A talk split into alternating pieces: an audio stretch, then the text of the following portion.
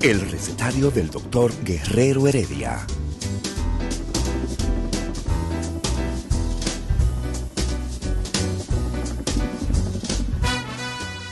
Una respuesta para cada pregunta. Una receta para cada problema. Ven a nuestra propuesta radial, amena, diversa y solidaria. Con alto sentido humano y profesional.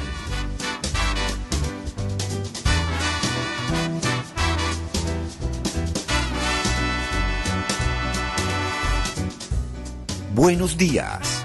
Bienvenidos al recetario del doctor Guerrero Heredia.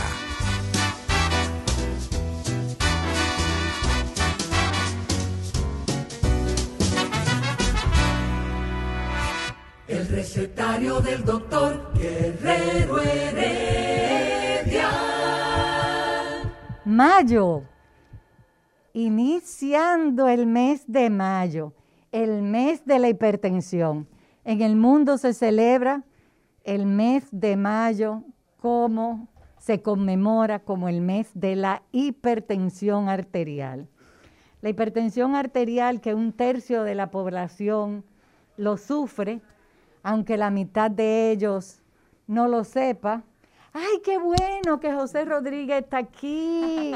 ¡Qué sorpresa, qué alegría! Déjame, me voy a rodar porque yo quiero que él sea el que salga en la cámara.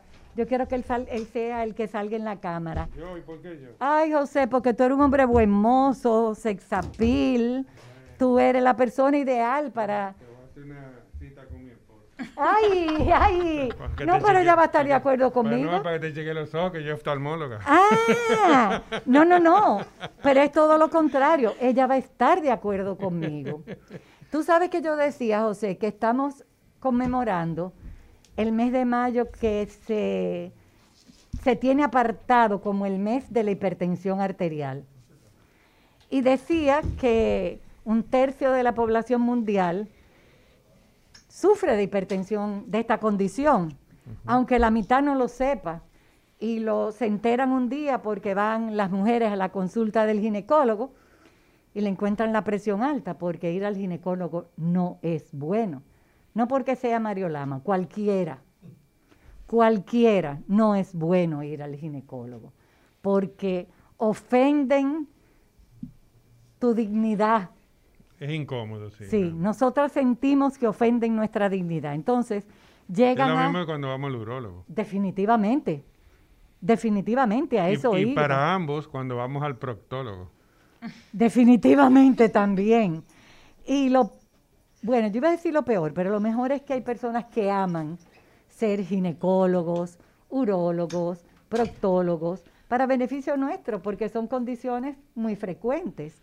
No, claro, cuando tú ejerces tu profesión eh, de una manera ética, porque te gusta y porque tú decidiste ejercerla porque quieres aportar, obviamente el paciente ahí entra en la categoría de donde tú haces la empatía con el paciente y en esas condiciones que son necesarias pero incómodas se hace el trago un poco menos amargo.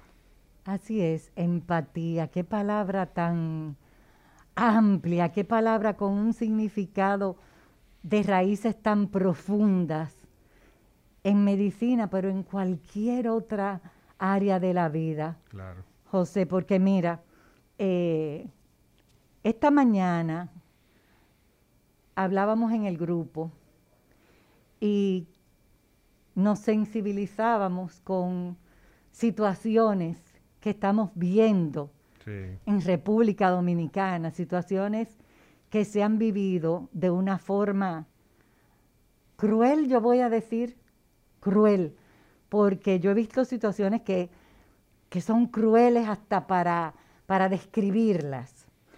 Eh, aprovecho en este momento para recordar que el COVID no se ha ido. El COVID está aquí, señores. Tenemos que pensar en el COVID como el que vino para quedarse. Sí, claro. ¿Cuándo esto se va a ir? Nunca, nunca jamás.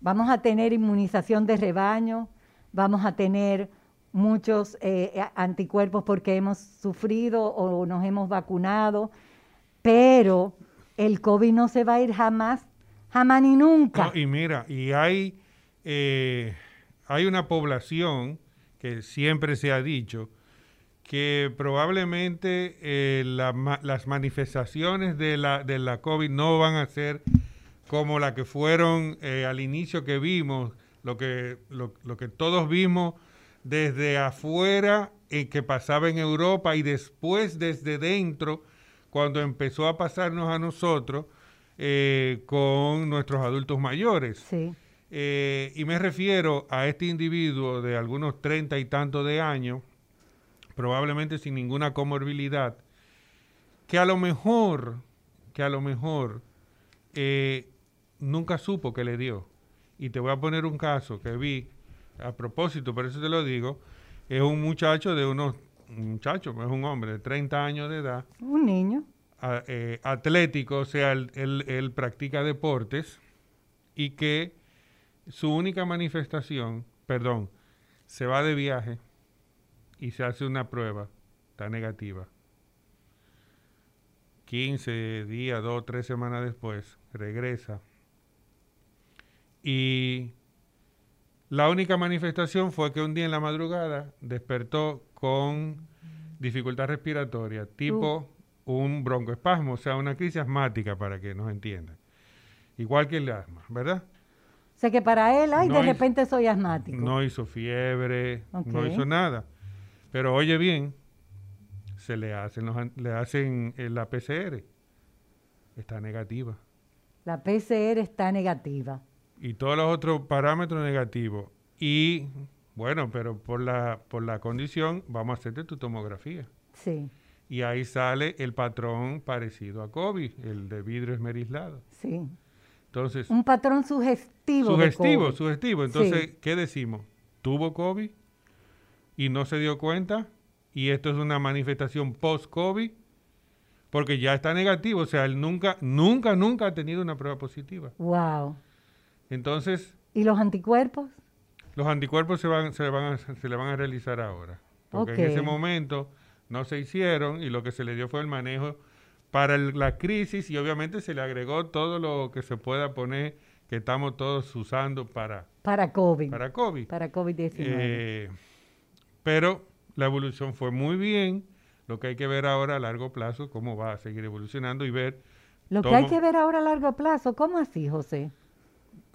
no sabemos qué va a pasar a largo plazo con, to- con todo lo que han, eh, lo que han eh, padecido de COVID.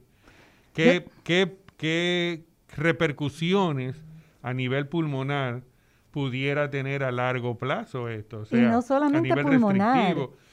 Sí, bueno, pero en este caso de este, de este individuo, pero pudiera ser también a nivel cardíaco.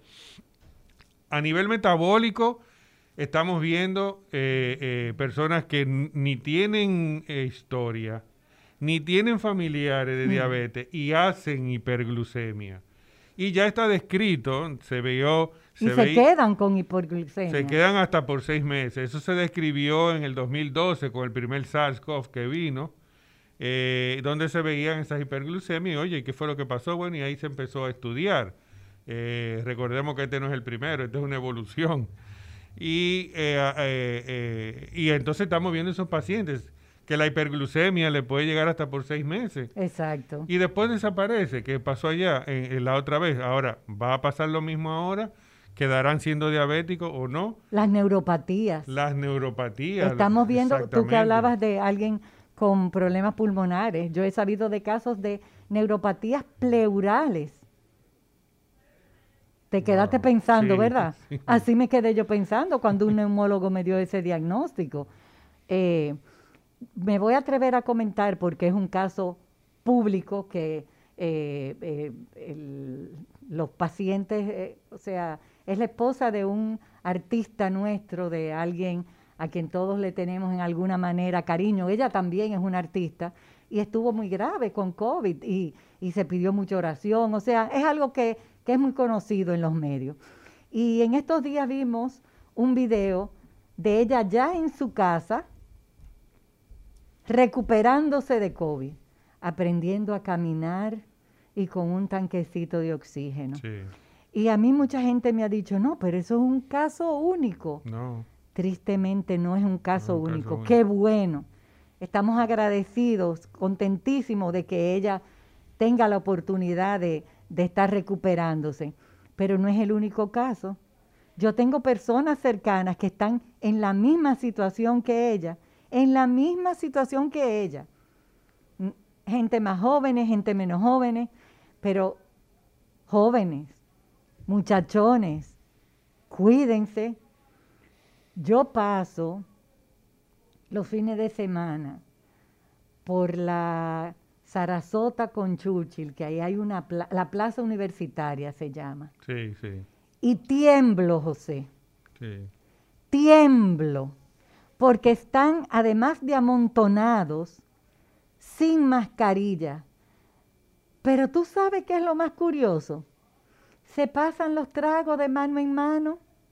O sea que están compartiendo secreciones. ¿Tú te ríes? Tú te ríes porque, eh, y esa risa tuya es una risa de impotencia, Claro, porque es que imagínate. de rabia, de ganas de ir a sacudirlos por los hombros y decirle, pero muchacho de la porra, muchachita del cachimbo, es que tú no sabes que esto está matando jóvenes. Es que tú no sabes que este COVID no discrimina edad, sexo, raza, condición socioeconómica, no discrimina nada el COVID no discrimina nada. Y recuerden, y recuerden que al principio las ARS estaban cubriéndolo todo al que podía tener acceso a una ARS. Porque yo voy a hablar hoy de hipertensión con José, yo voy a de, con el doctor José Rodríguez Despradel. Yo voy a hablar hoy de no hipertensión porque estamos en el mes de mayo.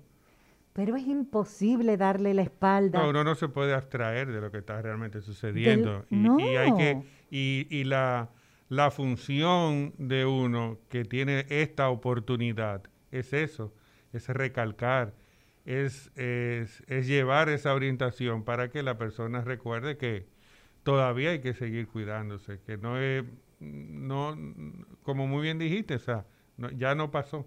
No, no ha pasado. Y alguien me preguntaba, doctora, pero usted que se vacunó con una vacuna buena, no sé lo que significa eso, porque la que están poniendo en República Dominicana es igualmente buena. ¿Por qué yo digo Es que marketing. Marketing? Pero tú sabes por qué yo digo que es igualmente buena. Porque es la vacuna que nos hemos puesto toda la no, y vida. déjame decirte algo. Eh, yo, yo personalmente me gusta la forma, eh, o sea, el, eh, el- el método como se hizo esta vacuna que se están poniendo, que es la misma también eh, de Astra, o sea, que es la de virus atenuado. Exacto. Lo que Por- hemos puesto toda la vida. Exactamente, porque es, la, es, el, es, el- es lo que se ha utilizado siempre para, para prevenir todas las, eh, las otras enfermedades.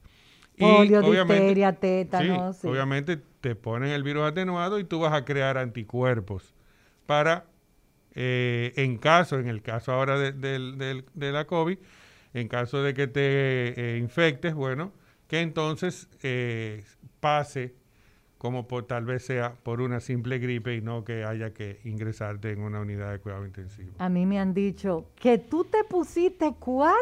Bueno, fue a la que tuve acceso cuando todavía aquí en República Dominicana no se hablaba de vacunas. Entonces yo estoy muy agradecida.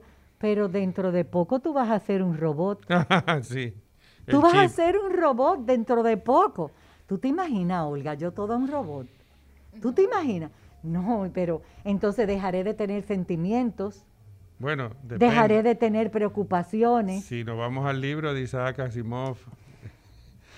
Pero dejaré de tener sentimientos y preocupaciones, como por ejemplo, en un caso que yo conversaba con Olga, de cosas que pasan aquí en la República Dominicana.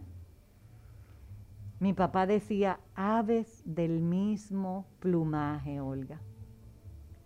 Cambiamos quien ocupa la silla, quien ocupa los sofás, quien ocupa la mesa del comedor, pero aves del mismo plumaje. Así es.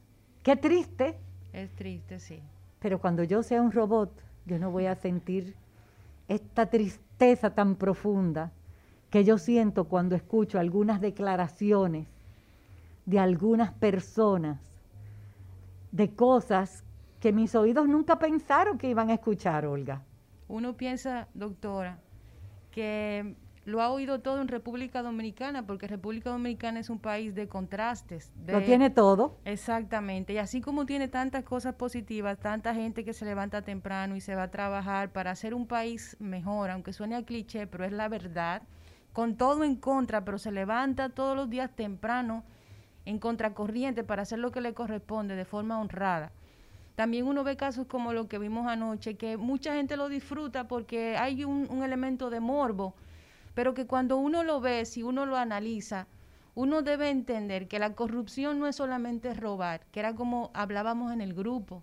La corrupción, la gente está tan acostumbrada a que los malos gobiernos que han pasado por República Dominicana sean corruptos, que ese discurso se ha quedado permanentemente en la mente de la gente, entendiendo que corrupción es robar. Pero la corrupción no solo implica robar y la gente debe entender la siguiente forma de, de, de, de- de pensar. Robar implica que una persona está quitándole oportunidades a, a los demás, está robando fondos, que esa gente que se levanta temprano, que trabaja, que paga impuestos para que nuestro país funcione, para que llegue buena educación a la gente, para que la gente se prepare, esa gente está robando esas oportunidades, que está robando también fondos que permiten que un hospital tenga lo que necesita para funcionar. Uy, Y que eso, de, eso degenera inevitablemente en la muerte de miles de dominicanos, porque cuando usted se acerca a un hospital, que una familia tiene que llevar un, un paciente porque no tiene un buen seguro médico, esa persona tiene que salir a comprar hasta una jeringa, doctora, ay, para sí. poder atender a sus Gasas, familiares. todo. Tiene que comprarlo todo. Y hay personas que sí pueden hacerle frente a esas demandas que se le, se le hacen como familia y que van a hacer lo que sea para conseguirlo. Pero y la gente que no lo tiene tiene que verse simplemente en la impotencia de ver cómo le fallece un, un familiar, una Ay, persona a quien uno ama y quien a uno quiere. Y eso es también parte de la corrupción. Cuando usted es corrupto, usted es un asesino también, porque usted asesina a muchos de los ciudadanos que no tienen alcance, que no tienen acceso a lo que por derecho le corresponde. Mira, eh, eso es una, eso es una, una triste realidad que lamentablemente si, si todos nos pusiéramos a, analizar las cosas como son, eh, a veces no caeríamos para atrás. Eh, la corrupción va de mano con lo que es la ética.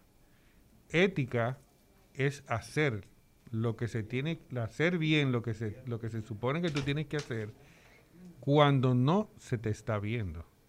O sea, es hacerlo bien, Hacerlo bien porque hay que hacerlo bien. pero no porque te estén chequeando, porque te porque estén te vayan a poner una nota, porque te están evaluando. Mira. Es hacerlo bien por conciencia. Eso es ética. Nuestro, por ejemplo, nuestro sistema eh, eh, de salud, el, el sis- el- el- el- el sistema de, lo- de los seguros médicos nuestro, el plan De- básico de sí. salud, no es perfecto y lo hemos criticado mucho. Y tiene muchísimas cosas, eh, para hablar en los términos de ahora, puntos a mejorar, a desarrollarles. Pero hay un punto muy específico que yo se lo hago, se lo digo a mis pacientes. Yo no soy un santo, aclaro, pero yo le digo a mis pacientes. Mi papá, una, el dinero no me dejó, pero sí me dejó Principios. una, eh, las pelas que me daba, que me y cómo me y cómo me hablaba. Una de las cosas es que lo que hablamos siempre, los 8 mil pesos que cuesta, que te dan al año para medicamento, Medicamento. ¿verdad? ¿Qué hace eso? Que a los dos o tres meses se te acabe. ¿Qué, Con hace, suerte a los dos o tres meses, Sí, porque en una suerte. receta mía se le va. ¿Qué hace el paciente? El paciente te dice, doctor, a mí mi seguro ya se me acabó el dinero, pero el de mi esposa o mi esposo todavía lo tiene. Hágame la receta a nombre de él. Lamentablemente eso no se puede porque eso es corrupción. Eso es Y- Y, robar. fíjate, eso es robar. Y fíjate que te- ah, hice el preámbulo de que no es perfecto, necesitamos mejorar, Pero fíjate de- desde dónde vienen las cosas. Y te lo están pidiendo quizás. Y me lo están pidiendo por necesidad. Exacto. Por necesidad. Alguien que no quiere cometer ese acto de corrupción, ese acto de, de- de deshonestidad. Te lo está pidiendo muy probablemente, muy probablemente, para que no decir que siempre, porque no tiene recursos. Porque, sí, exactamente. Porque muchas veces el paciente llega, mira, yo tengo pacientes y tú también los tienes, que llegan a la oficina. Yo lo primero que le pregunto, ¿se tomó su medicamento hoy? No, doctor, hace tres días que no me lo tomo. Pero ¿cómo? Y comienzo yo, doctora, no me, no me han llegado los chelitos que mi hijo me manda de Nagua y por eso no lo he podido comprar.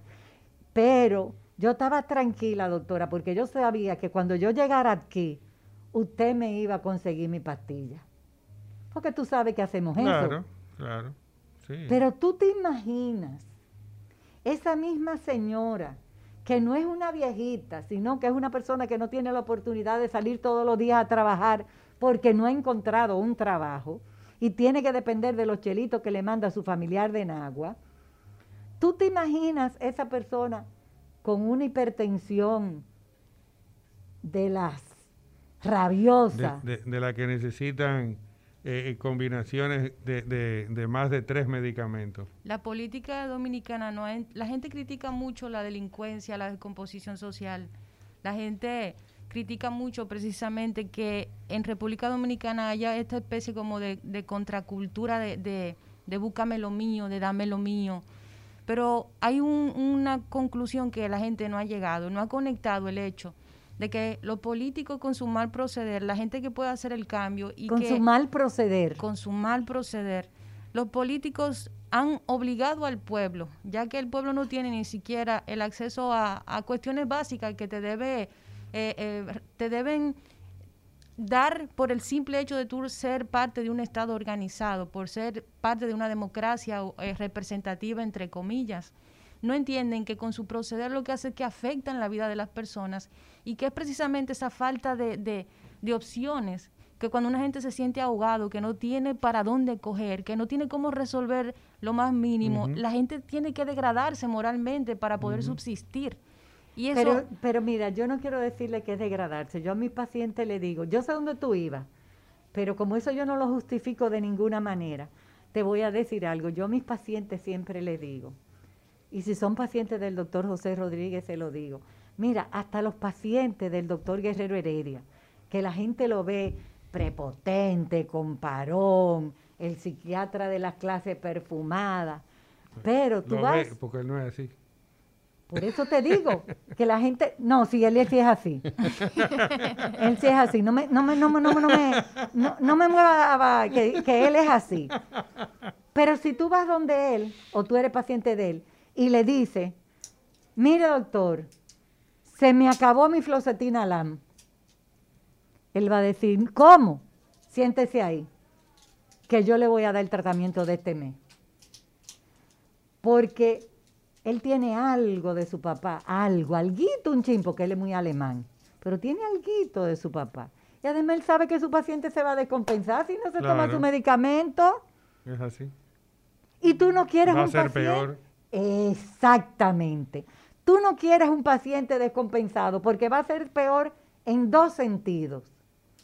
Para la salud cardiovascular, en mi caso, hablo por mí, de ese paciente, que si se le descompensa, si se le descontrola su presión arterial, van a sufrir más su corazón, su cerebro, su riñón, su función eréctil y su retina, porque su endotelio vascular va a sufrir más. Pero la segunda parte, Lidia Soto va a tener que fajarse a pensar qué es lo que está pa- pasando.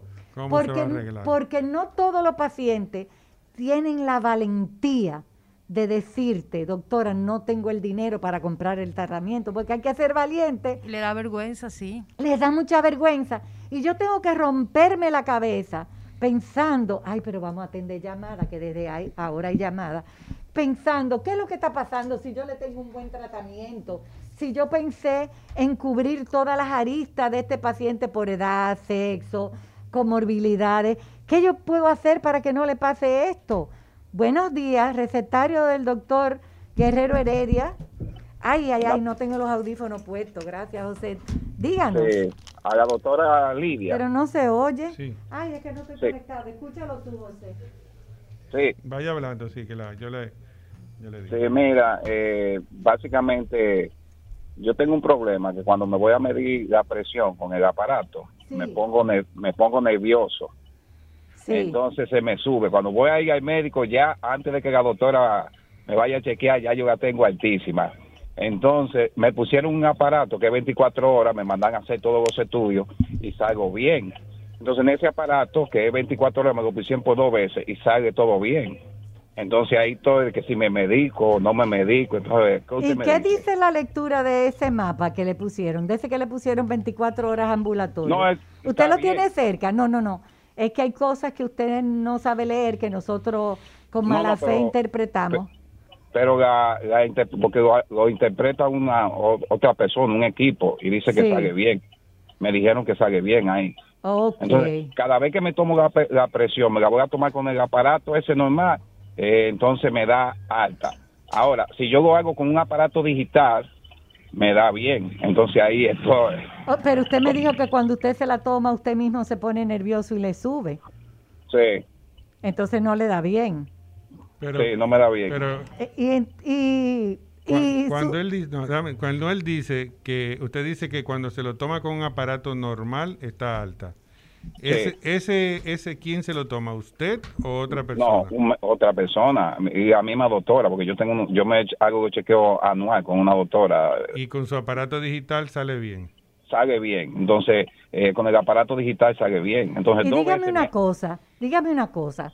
Su ecocardiograma, ¿qué dice de su Salió corazón? bi- sal- salían bien porque me mandan a hacer ecocardiograma, electrocardiograma, todo. Es que me salían bien, para mí no tiene ninguna lectura.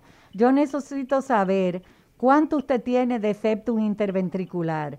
Yo tengo que Ah. saber si usted tiene disfunción diastólica. Yo tengo que saber algunos datos de su eco. Cuando usted tenga todo eso en la mano, el próximo viernes, por favor llámeme para que hablemos de su hipertensión, porque usted es un caso de los que a mí me gustan. De acuerdo, espero su llamada el próximo viernes. Sí, está bien. Gracias, muchas gracias. Buenos días, recetario. Sí, bueno, doctora, Sí, yo soy un ser humano dominicano que me, que me preocupa mucho por los desórdenes que hay en este país, más de la cuenta. Yo hablo, peleo mucho con los AME y peleo con, con mucha gente, pero yo creo que, los bomberos no se quieren pisar la manguera, porque ustedes como médicos saben, directores de hospitales que se han llevado 600 millones de los hospitales, cómo hay jeringuilla, cómo hay suero, cómo una gente encuentra algo ahí cuando llega a un hospital. Así si los mismos médicos se llevan esos dineros, 600, ¿sabes lo que un, médico- un doctor lleva 600 millones de un hospital, eso es un pecado. Una Así gente hay es. que fusilarla, hay que fusilarla, ¿eh? Eso, de, eso tiene que tener consecuencias. Eso es parte de la corrupción de este país. Pero no tiene que ver con que sea médico. Ahí yo iba. Porque eso no tiene que ver con la condición de profesional que usted ejerza, eso tiene que ver con su formación personal, individual. Lamentablemente algunos son médicos, pero también es como pasa con los sacerdotes. Así como hay muchos malos que hacen cosas inmencionables, hay gente también que hace un trabajo hermoso que ha ayudado a mucha gente y así también pasa en los médicos. Así como hay médicos corruptos por su condición de seres humanos, la mayoría de los médicos son héroes que tienen que trabajar a mano pelada, que tienen que darle la cara a muchísima gente, a muchísimos familiares que entienden que ellos son el rostro de lo que no funciona, cuando en realidad son parte de las víctimas del sistema. Habló Olga, que no es médico, Olga es periodista.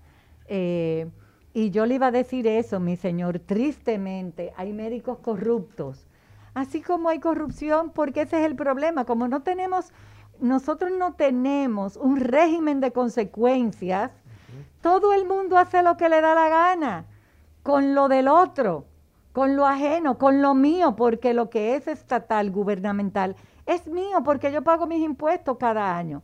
Entonces, mi señor, eso va mucho con la persona, no con la profesión. Y usted tiene razón. Buenos días, recetario. Esto es lo que se llama un programa científico médico de todos los tiempos, doña Lidia. Muy buen programa. Muchas gracias, mi señor. Eh, diciendo yo del señor que llamó, que tiene problemas de hipertensión, Sí, para que se encuentre mucho mejor con su hipertensión antes de tomársela, es lo que tiene que tomarse un poco de agua en tranquilidad y durar como por lo menos como una hora tranquilo para posteriormente ponérsela. Muy buen consejo, muy buen consejo. Y eso es lo que recomendamos siempre. Usted se sienta tranquilo, espera cinco minutos y después hace la toma de su presión arterial. Él está llevando su aparato donde su médico para que se lo validen y eso está muy bien. Pero hay datos de él que yo quiero conocer. Buenos días, recetario. Buenos días, bendiciones y gracias por tan excelente programa todos los días. Amén. el caballero, mira, que es cierto, yo tengo una vecina que para ello tomar la presión los médicos es un rato que duran porque desde que le ponen el aparato en, en el brazo, ella empieza a sudar y ya se pone con pone cara de loca como yo le digo.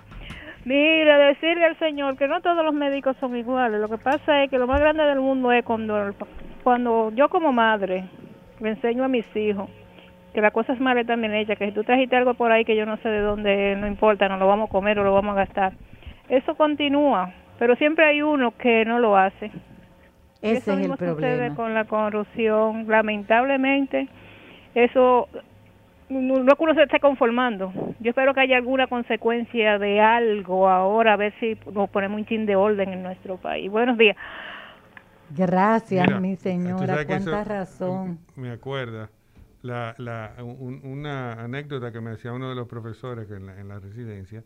Él fue a un congreso en Europa, Europa del Este, y, y con uno de los profesores de allá, que él había entablado una amistad, eh, bueno, fueron entre conferencia y conferencia, fueron fuera del área de congreso a, tomarse un café, a conversar sobre algo. Iban a cruzar la calle y el profesor lo iba a cruzar por el medio. Oh. Latino al fin, vamos a cruzar por aquí. Por aquí, más cerca. Y el otro, el, europeo, le dice, eh, no, no, no, no, tenemos que llegar a la esquina. Y él le dice, pero no viene ningún vehículo. Dice, no importa. ¿Y si nos ve un niño? Oh, wow. Llévatelo, Isidro. El wow. recetario del doctor Guerrero Heredia. El recetario del doctor Guerrero Heredia. Y comenzamos hoy temprano con el pueblo. Que tanto, tanto, tanto aprendemos de ustedes. Nosotros aprendemos. Si el pueblo supiera eso, que nosotros aprendemos de, de todos ustedes Nuestros teléfonos son el 809-682-9850. Y si usted está fuera del país, con el 1-833-380-0062. Y recuerden que estamos en el live por Instagram en el recetario del doctor Heredia. Así es que dice Instagram. Hola, buenos días. Buenos días. ¿Cómo está?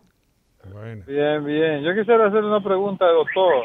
Hágale la pregunta al doctor. La, glucosa. Ajá.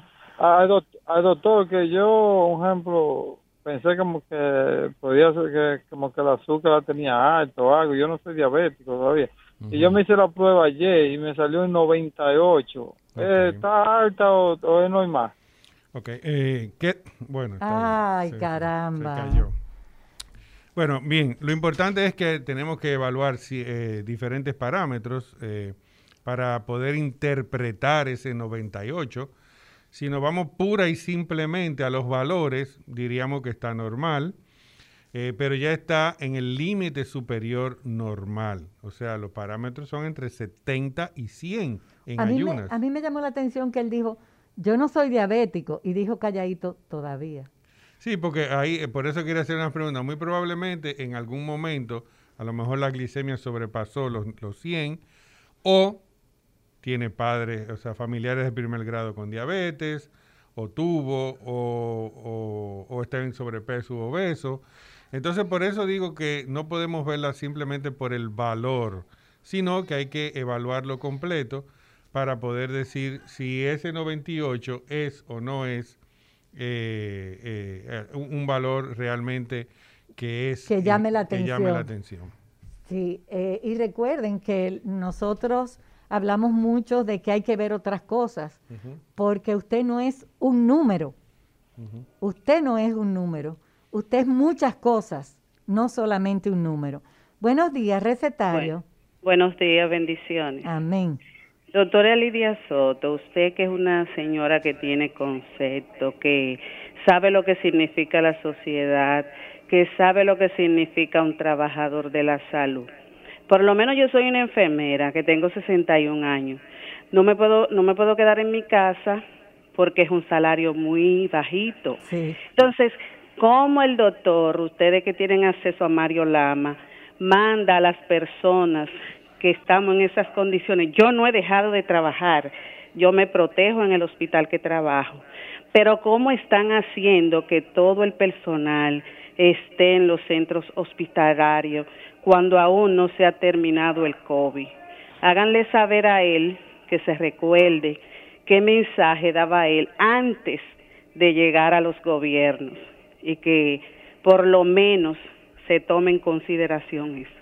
Que tengan una feliz tarde y resto del día. Gracias por su llamada. Una ah, enfermera de 61 años. Pero yo creo que hay que analizar un, hay que analizar bien lo que ella está diciendo. Primero, eh, ella lo que se está quejando es de que se está se le está pidiendo a las personas que están nombradas que vayan a su centro de trabajo a trabajar. Entonces, como muy bien ella dijo, el COVID no se ha acabado, pero el COVID no se va a acabar. No. Y no es que porque usted tenga 60 años, sea diabético, hipertenso, usted tiene más probabilidades de infectarse. No, no es eso. Lo que usted tiene que hacer es mantener la higiene, mantener la higiene de las manos, mantener el uso de mascarillas y se supone que por la edad ya usted está vacunado. Entonces... Por la edad y porque es personal Por la edad y porque es personal de salud. Entonces, lo que debe de hacer y lo que se está haciendo es volviendo otra vez a que todos, valga la redundancia, regresemos a nuestro tren laboral. Porque obviamente para eso se nos está pagando. Y Entonces, sí, y, la población nos necesita. Y la población nos necesita. Entonces usted tiene que ir a sus labores. O sea, yo no sé qué, qué prometió Mario antes de, pero me supongo que lo que prometió fue trabajo. Que se iban a hacer las cosas. O sea, cuando digo trabajo no es que te voy a nombrar, sino que se iban a hacer las cosas como es, porque lo que yo he visto hasta ahora es que 24/7 él está eh, trabajando, trabajando el, el, país entero. Entonces yo creo que nosotros tenemos que ponerlo, ponernos en una sintonía y esto va de la mano con todo. Si usted tiene un trabajo, consérvelo. ¿Y cómo usted lo va a conservar? Trabajando, o sea, cumpliendo con sus funciones, porque para eso es que se le está pagando. En este momento, en este momento ya se sabe que usted, obviamente, como dije ahorita, tiene que estar vacunado, pero usted lo que tiene que llevar las medidas de protección para disminuir las probabilidades de contagio. Y si ya está vacunado, después, si se, lo, si se contagia, entonces las consecuencias serán menores que si no lo estuviera. Le va a dar un COVID más flojito, vamos a decirlo de esa manera, o debe darle un, un COVID más flojito, porque no quiere decir que si usted se vacunó, el COVID no, le va a dar. se va a infectar. Le puede dar. Además, recuerden que están, a cada rato estamos hablando de diferentes variantes.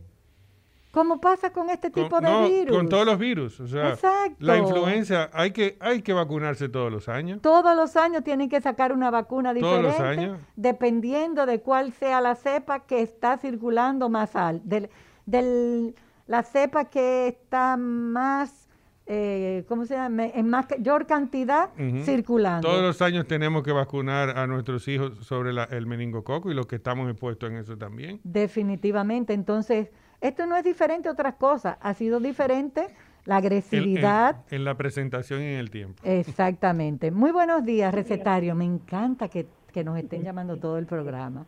Buenos días. Buenos días, doctora. Dígame. Doctora, yo tengo 62 años. Sí yo corro 20 kilómetros interdiario. Okay. ¿Cómo me puede afectar el corazón y la glicemia y el colesterol? Si baja el colesterol, si baja la glicemia haciendo esa cantidad. Esa cantidad de ejercicio se, se cayó, pero Una persona que corre 20 kilómetros interdiarios está corriendo cuatro días a la semana.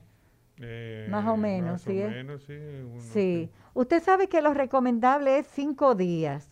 Eh, yo le diría que para optimizarlo, para maximizar el beneficio de, de esa corrida, corra 10 kilómetros, 12 kilómetros, cinco días a la semana por lo menos. Menos tiempo y más días en la semana. ¿Cómo afecta eso a su glicemia, a su presión y a sus colesteroles? Hay estudios clínicos que han demostrado que la presión arterial con el ejercicio puede bajar entre 5 y 3 milímetros de mercurio. La glicemia también va a Sí, eso mejorar. lo, lo vimos con el Diabetes Prevention Program, Sí. donde eh, fue eh, la alimentación y la actividad física fue superior a los fármacos en cuanto a disminuir la probabilidad de que esa persona con factores de riesgo desarrollara diabetes. Se, se O hizo sea en que- prediabéticos. Exacto. Eh, y con los colesteroles es lo mismo. Lo más difícil de trabajar son los colesteroles, porque eh, en la mayoría de las personas, si tú no le das medicamento, no van a No van a bajar. bajar. Pero el ejercicio contribuye a que usted esté en mejor condición para manejar esos colesteroles. Buenos días. Ay, no es aquí. Buenos días. Muy buenos días, doctora Soto. ¿Cómo está? Bien, gracias a Dios. Feliz de escucharlo. Muchas gracias. Un saludo cariñoso para, para usted y para todo el equipo médico que siempre orienta a cada uno de sus oyentes. Gracias. Cómo no. Miren, yo tengo las, siguientes inquietudes relacionadas con la COVID, que sé que muchas personas probablemente también se van a sentir representados. Eh, una pe- persona, doctora, que tuviese un episodio de COVID o que se enfermara de COVID, por ejemplo, en enero del presente año, y eh, sin prueba previa, pero con alguna sintomatología, eh, a finales de abril o principios de mayo, eh, se pudiera pensar, sin haberse hecho la prueba PCR, que ha tenido COVID de nuevo. Es probable que, la pregunta concreta es, es probable que una persona en menos de tres meses o en aproximadamente tres meses pueda contagiarse. Esa es una pregunta. Y la otra, si tal evento ocurriera, de cara al anuncio que han hecho las autoridades, tengo entendido de que a partir del lunes, ustedes me podrían eh, precisar este detalle, pues el resto de la población que hasta ahora no había eh, sido incluida por razones de prioridades ya definidas, podrá optar por la vacuna. ¿Qué tiempo en el caso de que se confirmara que una persona ha sido positivo por segunda vez o por primera, pero en el caso particular por segunda vez, debería esperar para eh, poder eh, recibir la vacuna, doctor? Espero eh, que se hayan entendido las inquietudes, las dos inquietudes, ¿no? Sí, se entendieron perfectamente. ¿Tú quieres responderle, José? Lo, eh, lo primero es que hay que ver cómo está, o sea, hacerle la prueba de los anticuerpos, o sea, ver cómo están, Lo- la gente lo conoce como los antígenos más que los anticuerpos. ver eh, cuál es que está positivo. eh, y tengo entendido que me parece que son unas tres a cuatro semanas lo que le Sí, dan. lo que se está pidiendo. Al principio decían tres meses, pero ha ido bajando y, y ya eh, con tres semanas se puede vacunar. Sí, porque Con respecto, Sí, porque lo- la, la inmunidad, os recuerden que sobre el SARS-CoV-2, que es lo que estamos viendo, el- o la COVID-19, eh, todo lo que estamos viendo es aprendiendo sobre la marcha. Y por eso en un principio se daban unos datos, luego que se ha visto las evoluciones ya se van variando, eh, pero lo que, lo que sabemos es que la inmunidad que te, provo te, produ te, te produce deja en el la, cuerpo, el- sí. la infección del virus eh, no te puede, no dura creo que más de tres meses. no, no Por es muy prolongado en el tiempo. Y eso de que si puedes repetir el COVID, mire, eh, pudiera ser que sea otra cepa que lo esté infectando, o pudiera ser también, que lo estamos viendo mucho, secuelas que quedan de cuando usted tuvo el COVID. O sea que un médico es quien puede acercarse más a cuál es la, la respuesta correcta en ese caso. Muy buenos días, recetario. Soy yo, eh, Lidia, Sí, diciendo yo que la gente que tiene problemas de hipertensión también, lo mejor es que bajen un poco el consumo de sal. Lo mejor es que- que bajen un poco el consumo de sal. Hay una pregunta en el chat sobre, sobre y eso, sí. A, a y- y propósito de un y artículo. más agua todavía también. Más agua también. Exactamente. Mire. Él se leyó el artículo que pusieron en el chat. Mire, para de una manera eh, breve, la sal es eh, un mineral que interviene en el intercambio de, ¿cómo yo lo digo? Ayúdame a decirlo como sencillo. En, en las arterias hay unas bombas de, donde entra sal y potasio. Estos son minerales que la bomba sodio-potasio se llama. Trabajan en la contractilidad. Trabajan en cómo esa arteria, esa pared arterial se contrae, cómo ayuda a que esa presión, esa sangre circule por todo el cuerpo.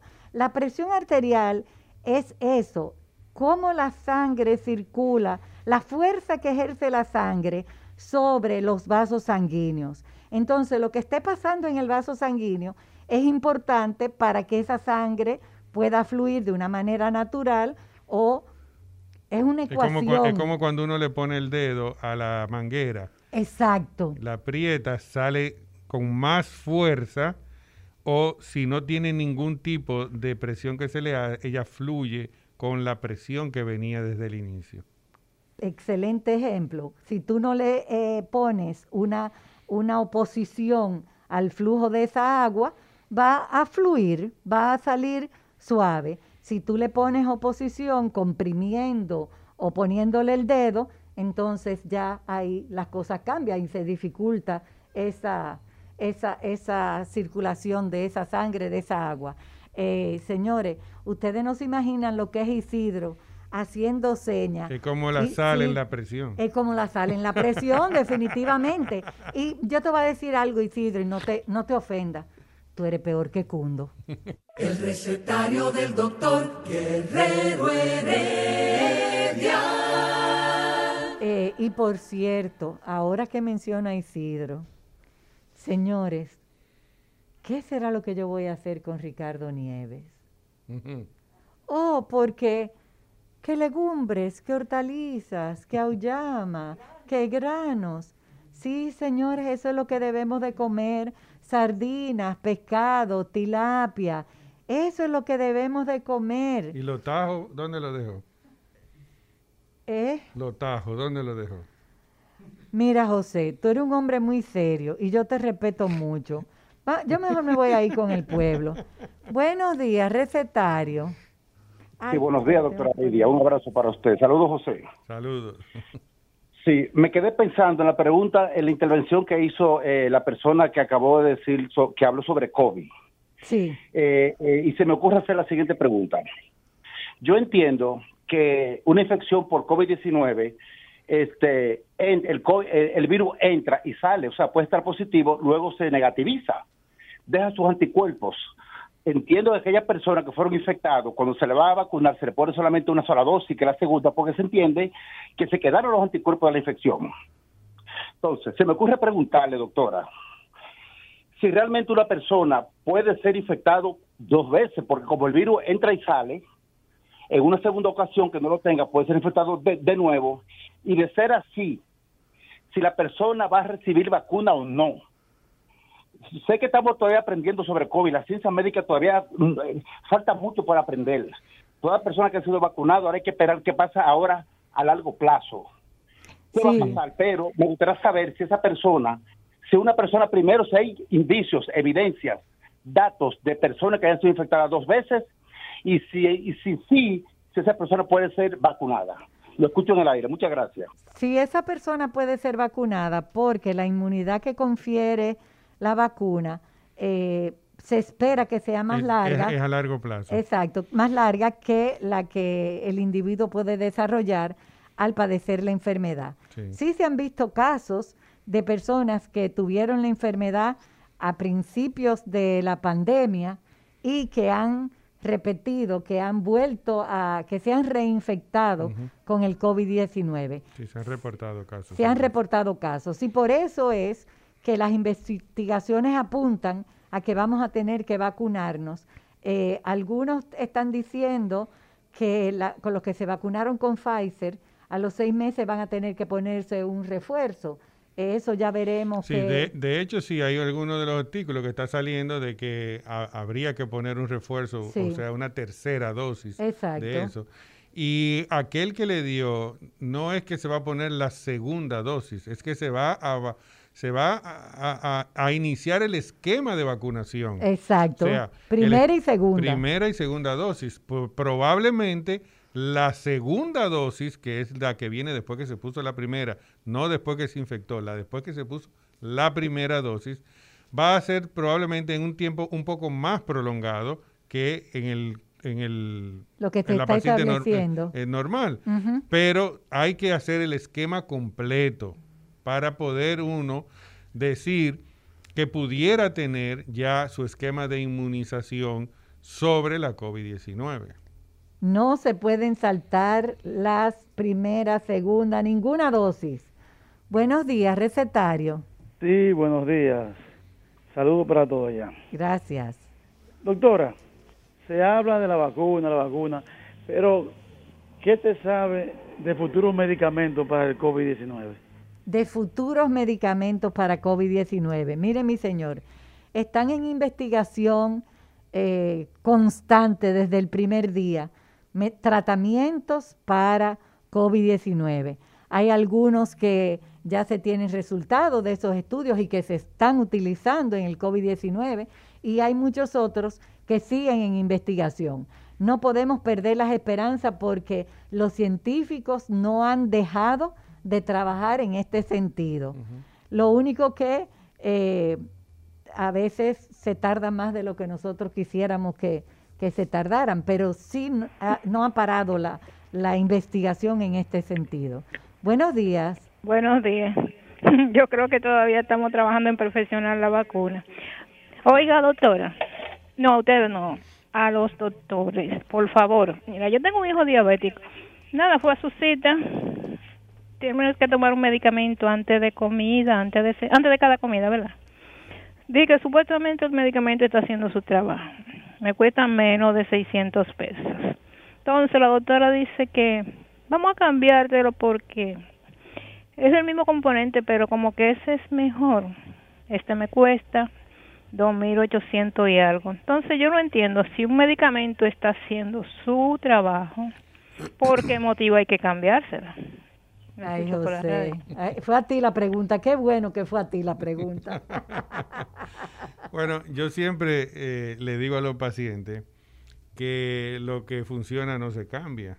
Eh, ahora hay que investigar realmente qué pasó ahí. Eh, si está bien controlado, si está bien controlado, hemoglobina glucosilada 7% o menos, si sus glicemias basales están lo más cercano a 100, y se mantiene realmente sin ningún tipo de complicación, evidentemente está funcionando. Si el cambio fue de moléculas, o sea, por poner un ejemplo, él estaba con meformina y le pusieron ahora, qué sé yo, eh, bildagliptina, por poner un, por poner. Pero no va a costar esa cantidad. Bueno, pero no, depende. Pudiera, pudiera me alegra pudiera ser la molécula de investigación, que todas son mucho más caras. Eh, que hay que investigar entonces cuál fue el criterio. Eh, porque cambiarlo porque de marca no es criterio. Ahora, cambiarlo porque, bueno, él está controlado, pero además tiene una eh, complicación adicional con la cual este nuevo medicamento pudiera ayudarle a disminuirla o a que no siga avanzando en el tiempo. Entonces, eh, por eso es que digo que hay que evaluarlo en un término completo antes de uno decir, sí, estuvo mal o estuvo bien.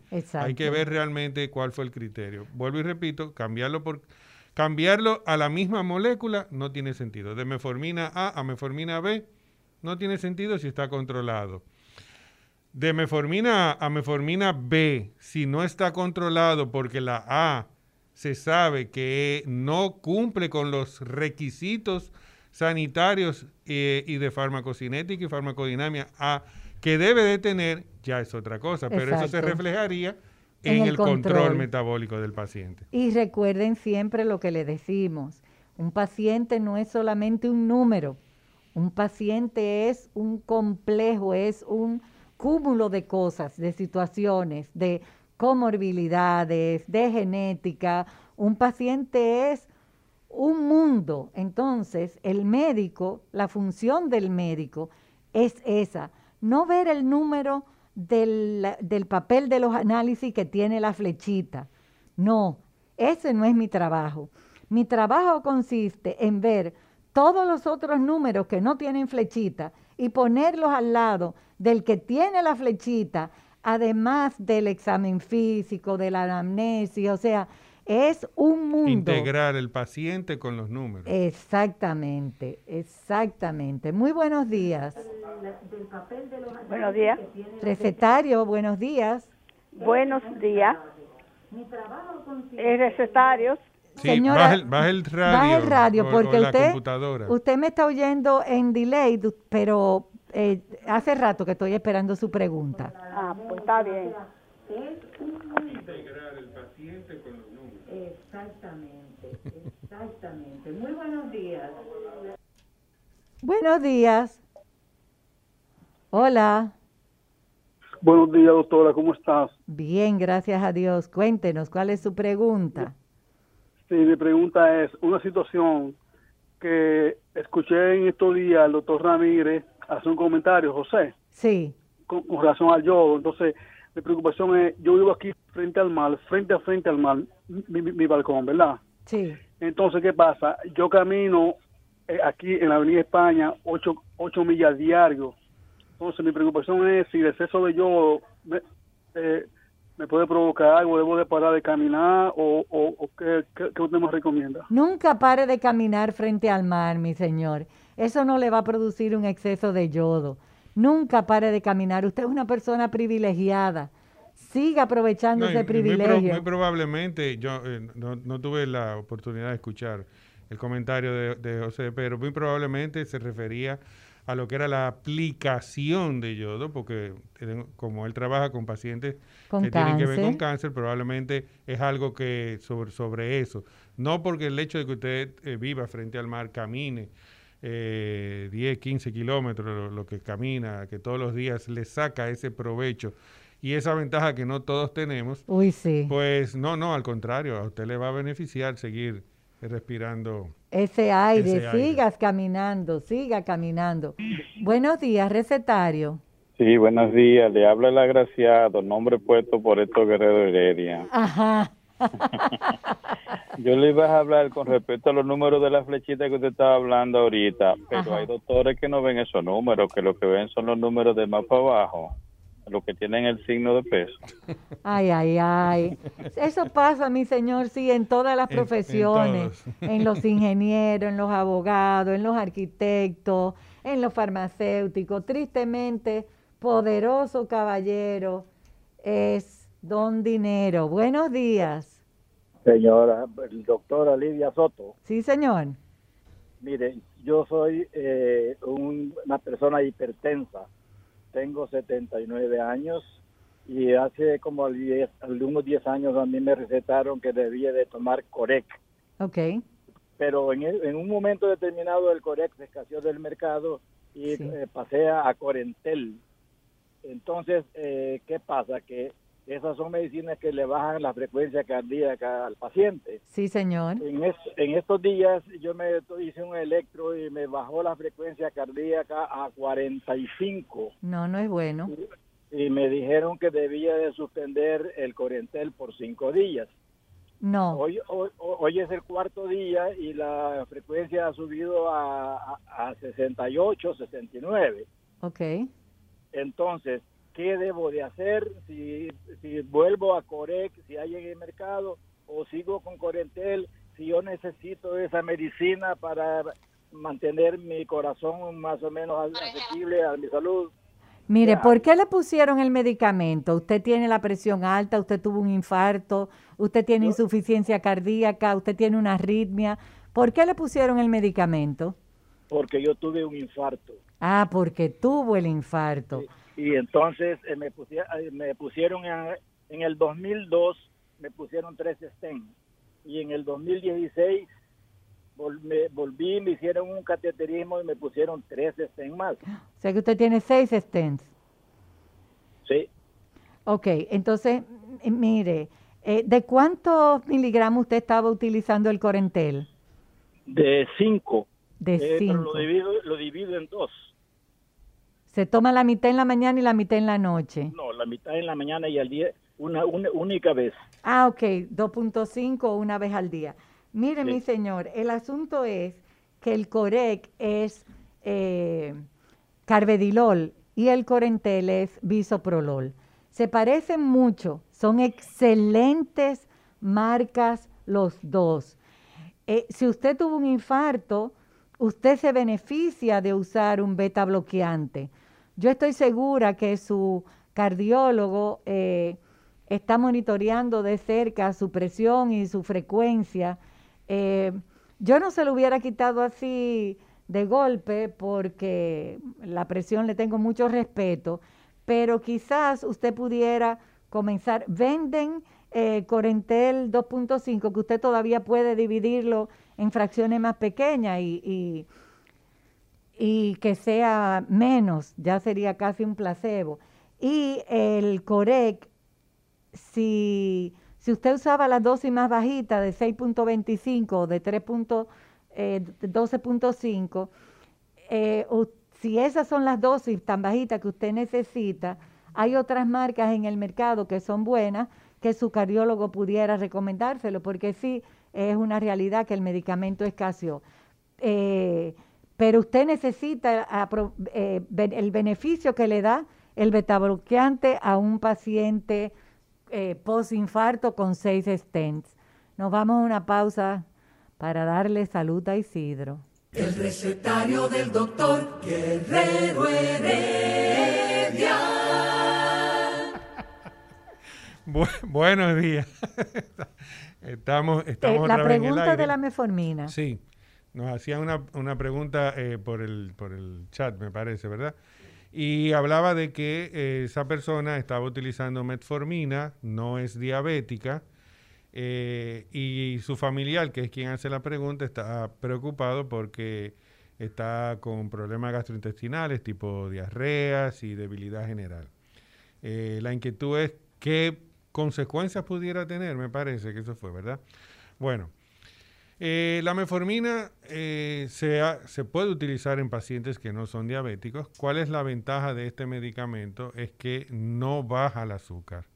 Y la gente se va a sorprender y dice, pero ¿cómo que no baja el azúcar si yo soy diabético y parece que me lo dan? Bueno, no estimula la liberación de insulina del que produce el cuerpo y por lo tanto lo que hace es mejorar la acción de la insulina para que eh, de esa forma se controle. Por eso no provoca bajones de azúcar y por eso se ha estado utilizando en algunos pacientes que no son diabéticos.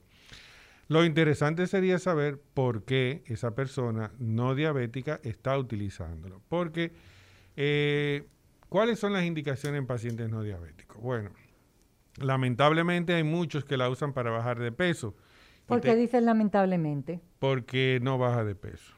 Ah, no baja de peso. No, la metformina te ¿Y la va- diarrea? Ahí voy. La metformina te va, a te va a producir una reducción de aproximadamente en promedio 2 kilos. O sea, estamos hablando de Casi 5 libras. 5 libras. En el primer mes que tú empiezas a usarlo. Y ya después se Y ya, y eso es producto de los efectos eh, indeseables que tiene cuando lo inicias, que son las diarreas, el sabor metálico. Cuando tú sientes ese sabor metálico, obviamente se te quita lo que es el gusto. Y no comes o comes menos.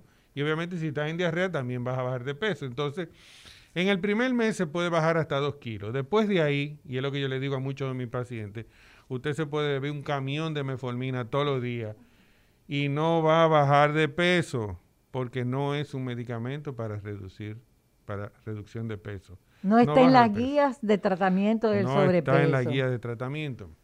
El otro indicativo, que, o sea, la otra indicación que se hace es cuando hay mujeres que tienen el síndrome de ovario poliquístico.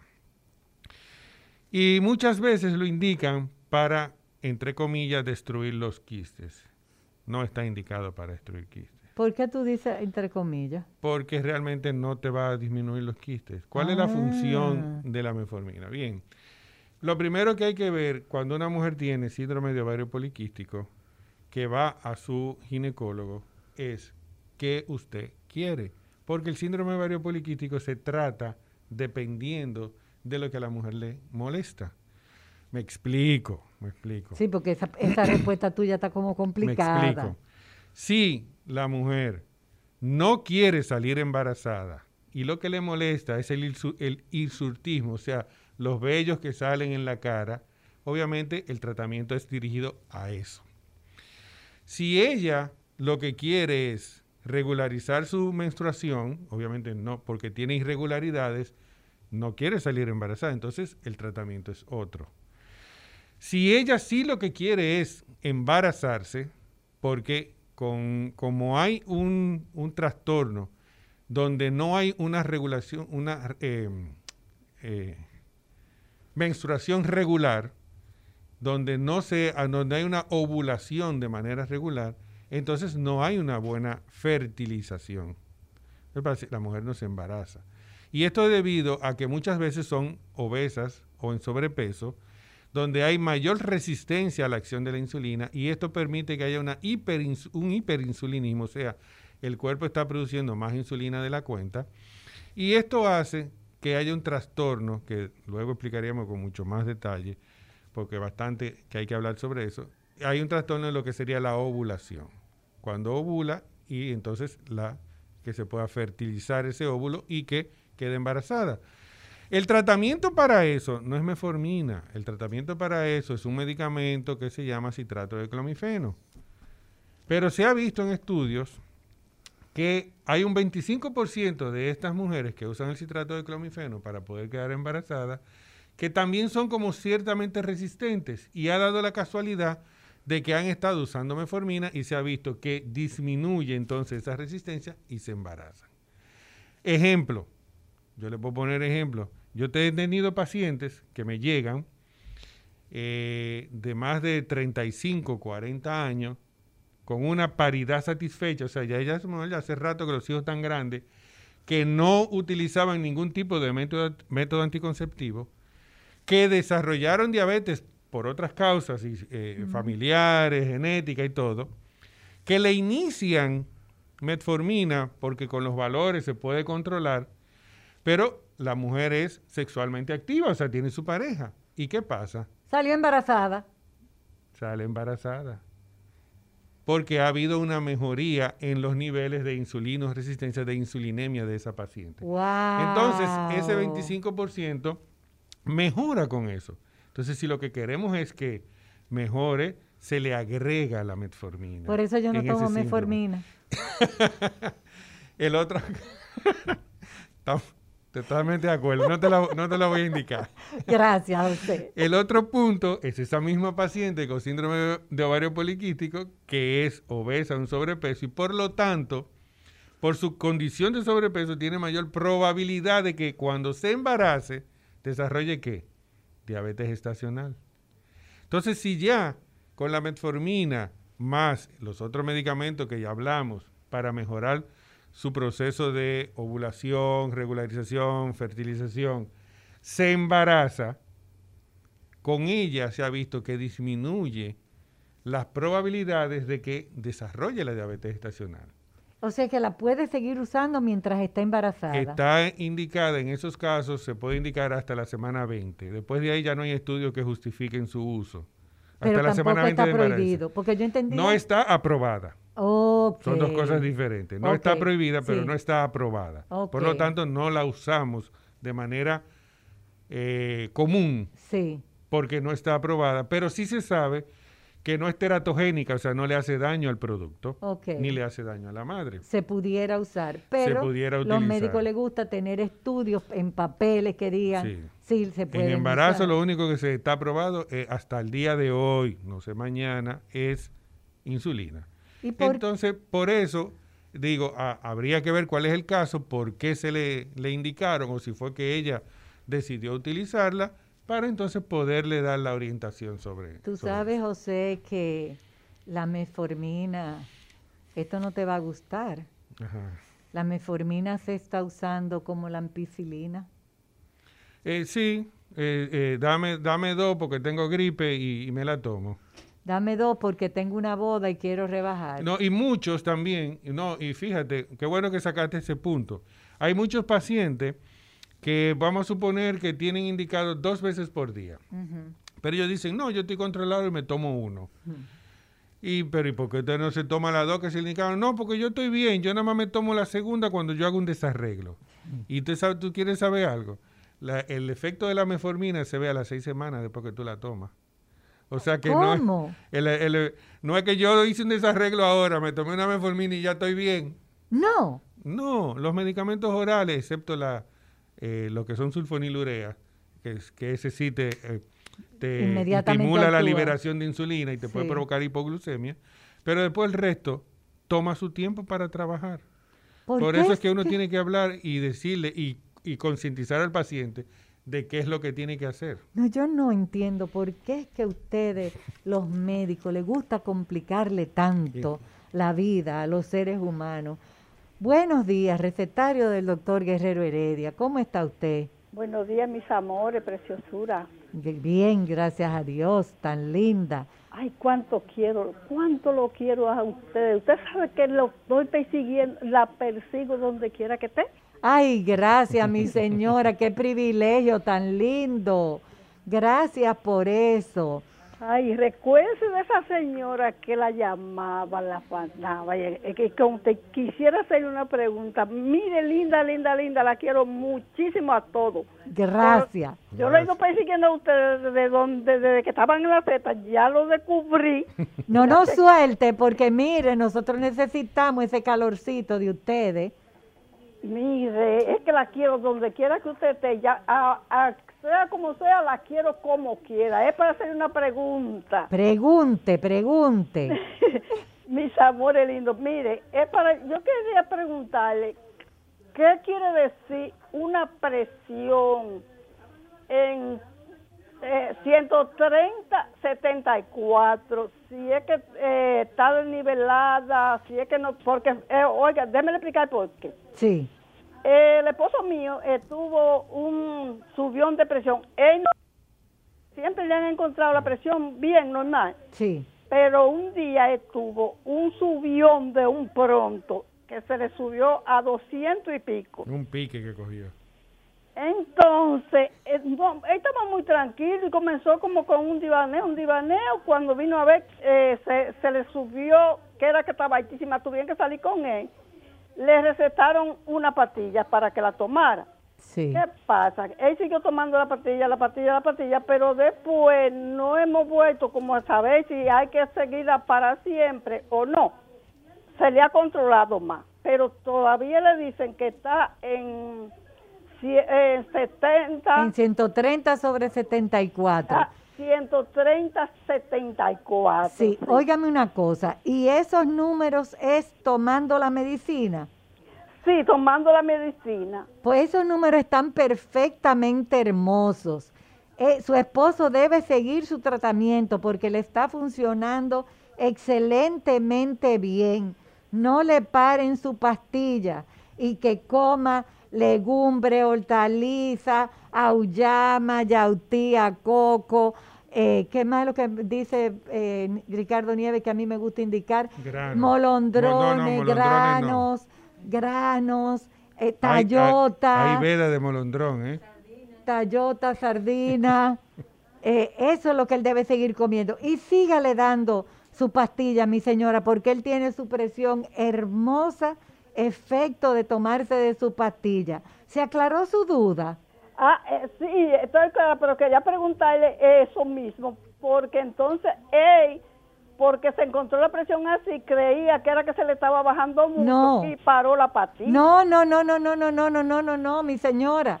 Él tiene que tomarse su pastilla. Le voy a explicar por qué. Si usted tiene un perro rabioso, le voy a contestar en el aire. si usted tiene un perro rabioso que anda mordiendo gente en todo su vecindario, y usted agarra a su perro, le pone una cadena y lo mete en una jaula. Oh, el perro dejó de morder en el vecindario. Pero ¿por qué dejó de morder por todo el vecindario? Porque usted le puso una cadena y lo metió en una jaula. Entonces, como el perro está amarrado y encerrado, no puede andar mordiendo los vecinos. Eso es lo que pasa con la medicina de la presión. Usted le puso a la presión una cadena y le enterró en una jaula y por eso no está alta. Si le quita la medicina, es quitándole la cadena y sacándolo de la jaula y se va a poner en 200 como la tuvo aquella vez. Él no puede parar su medicamento porque el medicamento le está funcionando excelentemente. Está teniendo unos valores hermosos. Que no pare su medicación. Le conviene seguir su tratamiento. Buenos días, recetario. Sí, buen día. Doctor, yo soy una diabética controlada. Mi, mi diabetes no pasa de 118, 120. Yo camino, hago dieta, pero estaba tomando menformina de 500 y por los dolores de barriga y la diarrea, yo lo yo misma, porque mi hermana es diabética y bebe glimepirida, yo la cambié. ¿Qué usted cree de eso? ¿Hice mal? Bueno, el problema con el, con el cambio que, que acaba de hacer es que la glimepirida eh, si usted tiene los valores, como dice, le pudiera provocar una hipoglucemia, o sea, o un bajón de azúcar. Lo ideal es que usted asista a su especialista y que lo, la evalúe de manera completa, eh, ver realmente cómo está su hemoglobina glucosilada, su glicemia de ayuno y después de comida o, o postprandial, como se llama, y entonces decidir por cuál medicamento se le va a cambiar la metformina, ya que usted le produce trastornos gastrointestinales. Pero cambiar de metformina a glimepirida le puede provocar un bajón de azúcar. Una hipoglicemia que no nos gusta a nadie en un paciente. Buenos días, recetario. Buenos días, doctora. Qué placer me da oírle. Gracias, y a mí escucharlo a usted. Y, comunicarme, porque cuando estaba en la Z nunca podía llamarla, pero así sí. Ay, qué bueno. Ya usted sabe que aquí están las líneas siempre abiertas para ustedes. Gracias, siempre. gracias. yo soy un diabético, yo tengo mucho tiempo con la diabetes, pero últimamente yo me he descuidado. Eh, ahora seguro que anda por los, pandemia? por los 200. Por los 200 y su glicosilada, quién sabe. ¿Cuántos años hace que usted es diabético? Yo tengo como 30 años. Uh, 30 años. ¿Y por qué, usted ha, por qué usted ha parado su tratamiento? No, yo llevo el tratamiento. Yo, yo uso la alimentación. La alimentación es la que usted ha descuidado. Exactamente. Y la, yo uso mi insulina todos los días. Ok. Y siento que la insulina como que no me está protegiendo. Yo uso la 70-30. Entonces, si yo puedo cambiarla por otra o algo. Sí. Eh, eh, eh, es muy común escuchar a, a los pacientes cuando no tienen un buen control metabólico, a veces decir, y están en insulina, decir que esa insulina ya no me funciona. Lo primero es analizar sus palabras. Y él dijo que él usa su tratamiento, pero él se ha descuidado. ¿Y en qué se descuidó? Probablemente en la alimentación y también en actividad física. Entonces, el tratamiento de la diabetes es una mesa de tres patas que va en equilibrio. ¿Con qué? Con la alimentación, con la actividad física y con el tratamiento farmacológico, o sea, en el caso de la insulina o si es pastillas o combinaciones de pastillas con insulina. Entonces, ¿qué hay que hacer? Lo primero que hay que hacer es evaluarlo completo y entonces reajustar su tratamiento. ¿Y cómo lo vamos a reajustar? Bueno, primero volvemos otra vez y hablamos sobre la alimentación, las combinaciones, las cantidades y después entonces se le hace el reajuste ya sea en dosis de insulina o a la insulina que usa agregarle un medicamento oral si entendemos que va a, fortalecer el tratamiento. Es bueno recordarle a los amigos eh, que nos escuchan, que la insulina es el único medicamento que no tiene dosis máxima. La dosis máxima de la insulina es cuando el paciente ya te hace una hipoglucemia. Entonces, ahí sí, pero la insulina se puede utilizar tanto como se necesite. Por eso no hay, hay que ese, ese señor utiliza eh, demasiada insulina. Si está descompensado, no está usando demasiada insulina. Eh, necesita que se le haga su reajuste y lo que hay que hacer es eso, evaluarlo completo y él volver otra vez a entender el peso que tiene la alimentación, la actividad física, para que junto con su tratamiento pueda ser efectivo su control metabólico. Tú sabes que con esto de la pandemia, el encierro, se ha descuidado mucho. El doctor José Rodríguez de Espradel, usted puede encontrarlo en el HS Medical Center. Yo les voy a dar un número telefónico, el 809-562-1680. Ahí usted puede llamar y hacer una cita con el doctor José Rodríguez de Espradel. 809-562-1680. Usted dice que cuando usted esté frente a él, usted le dice, mire doctor, yo lo oí en el programa y la doctora Lidia Soto me dio su teléfono para que lo llamara y hiciera una cita y él le va a hacer un descuento de un 1% y le va a regalar todos los medicamentos que usted usa. Lo que puede estar seguro que el descuento se le va a hacer en, en, especies, porque si tengo los medicamentos sí se le da. Definitivamente, siempre lo hacemos. 809-562-1680. Olga, ¿verdad? No, le voy a preguntar a Ismael. ¿Y qué fue, Olga? ¿Estás recogiendo? Es que mira la hora. Ah. Eh, Ismael, ¿verdad que cuando está el odioso, pesado, antipático, comparón, de Héctor Guerrero Heredia aquí no llama tanta gente. No se llenan las líneas como se llenan los viernes. No responda que cualquier, cualquier, cosa que diga puede y será usada en tu contra. Responde. Oh, pero señores, mira, y ni siquiera Isidro responde. Ay, señores, nos vemos la semana próxima. Cuídese este fin de semana que el COVID sigue activo. El recetario del doctor Guerrero Heredia. Rumba 98.5, una emisora RCC Media.